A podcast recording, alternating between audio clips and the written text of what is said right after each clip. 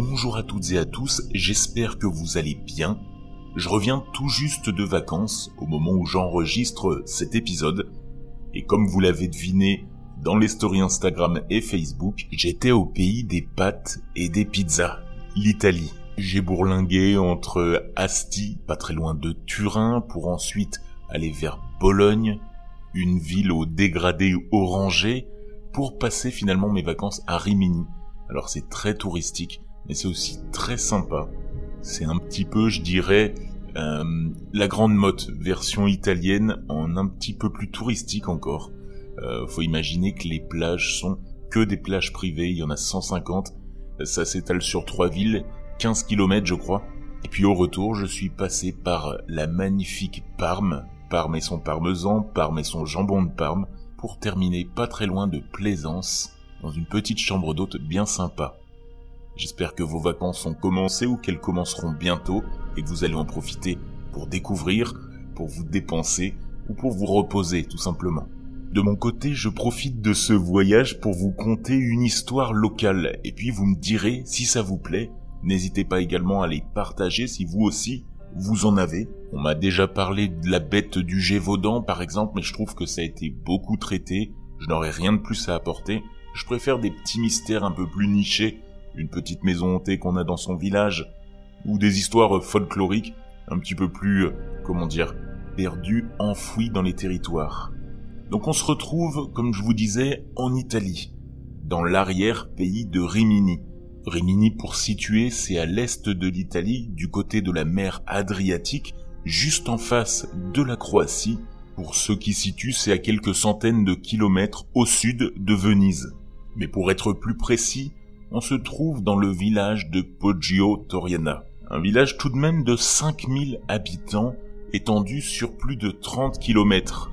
Pour vous donner une idée, Nancy, en Meurthe-et-Moselle, c'est la moitié de cette superficie. Alors c'est une agrégation, une fusion de différents villages qui date je crois de 2014, mais faut imaginer que c'est très très étendu. Bref, on est en Italie, il y a une petite osteria, c'est un restaurant bien sympa, on est à une demi-heure de la mer, et tout en haut de la vallée trône le château de Montebello. Le château est à environ 450 mètres au-dessus du niveau de la mer. C'est à partir du château de Montebello que se divisent les murailles qui cernaient le vieux bourg et qui se joignaient à celles descendant de la colline de San Michele. Célèbre pour la légende que je vais vous conter, c'est un lieu fréquenté à la fois par les touristes pour sa valeur historique, mais aussi par nous les amateurs de paranormal. Revenons sur un peu d'histoire. Le site de la forteresse semble avoir été habité dès l'époque pré-romaine. Les traces des populations celtes qui habitaient la région étant encore visibles aujourd'hui. Les premières traces écrites du château et de son histoire proviennent de la famille Malatesta, qui a régné jusqu'en 1400. Par la suite, la forteresse est passée aux mains de la famille Conti Guidi di Bagno, qui possède encore aujourd'hui le château, ainsi que la forteresse.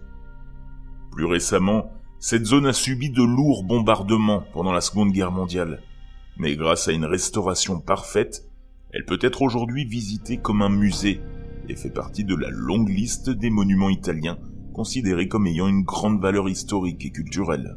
Ceux qui visitent ce château le font souvent par curiosité, mais également pour voir si, eux aussi, rencontreront le fantôme d'Azurina. En effet, on raconte que le château de Montebello a été le théâtre d'un triste événement qui s'est déroulé vers 1300. Ugo Linuccio di Montebello, qui était alors seigneur féodal du village et du château, avait une fille appelée Gwendalina. Gwendalina elle était connue pour son apparence peu conventionnelle. Née albinos, c'est-à-dire avec des cheveux très blancs et une peau presque transparente, la petite fille fut dès le début surnommée Azurina. Son nom provient en fait de la pigmentation particulière de ses cheveux, qui tendaient vers le bleu clair. Azur, en italien, c'est bleu.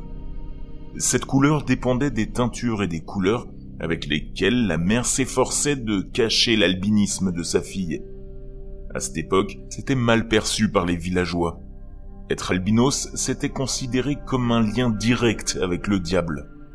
Or, les cheveux des albinos ne conservent pas longtemps leur couleur artificielle et prennent avec le temps cette teinte bleutée, bleue comme ses yeux. Pour la protéger des rumeurs et des préjugés populaires, son père avait décidé de la faire surveiller par deux gardes en permanence et de ne jamais la laisser sortir de la maison. Jusqu'au 21 juin 1375, jour du solstice d'été, où, selon la légende, la petite fille aurait poursuivi une boule tombée de l'échelle dans la glacière souterraine du château pour la récupérer. C'est là qu'un cri aurait retenti.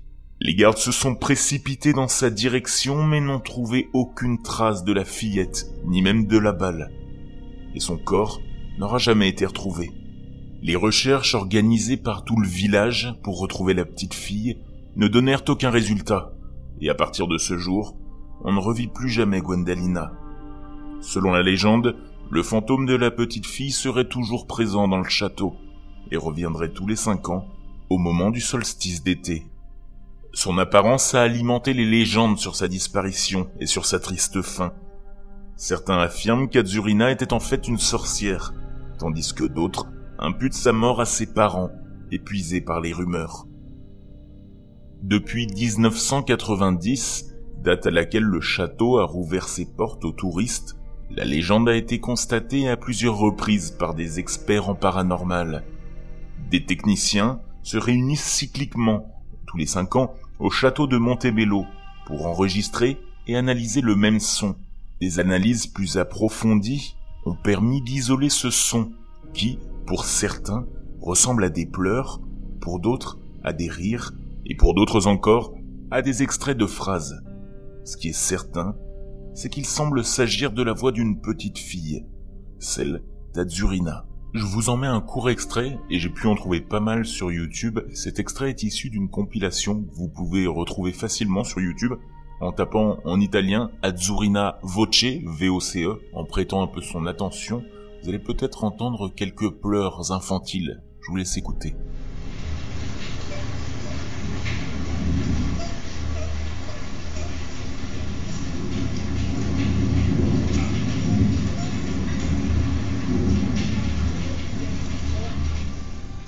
Voulez creuser le sujet, un film a été récemment réalisé sur cette fameuse légende, mais il n'a jamais été diffusé au grand public en raison d'accidents mineurs survenus aux membres de l'équipe pendant le tournage.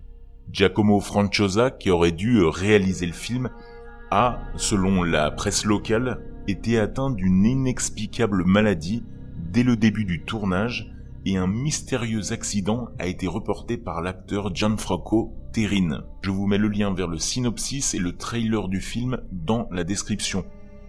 Dernier point, selon la légende, l'année 2025 marquerait le retour d'Azurina. Donc si vous ne savez pas quoi faire cet été, le jour du solstice, vous avez peut-être maintenant une idée. Sachez également que des visites paranormales sont régulièrement organisées dans la région et dans le château. Mais si vous appartenez à la catégorie des curieux, des sceptiques, vous pouvez vous plonger dans les salles du château et dans ses légendes en visitant le musée. La visite coûte environ 8 euros en journée et est possible la nuit au prix de 15 euros. Vous pourrez retrouver toutes les informations nécessaires à la visite sur le site web. Alors, vous en avez d'autres des histoires locales comme celle-ci? J'ai hâte de les entendre et de les lire sur Instagram, sur Facebook et par mail. Je vous souhaite une excellente soirée dans le noir.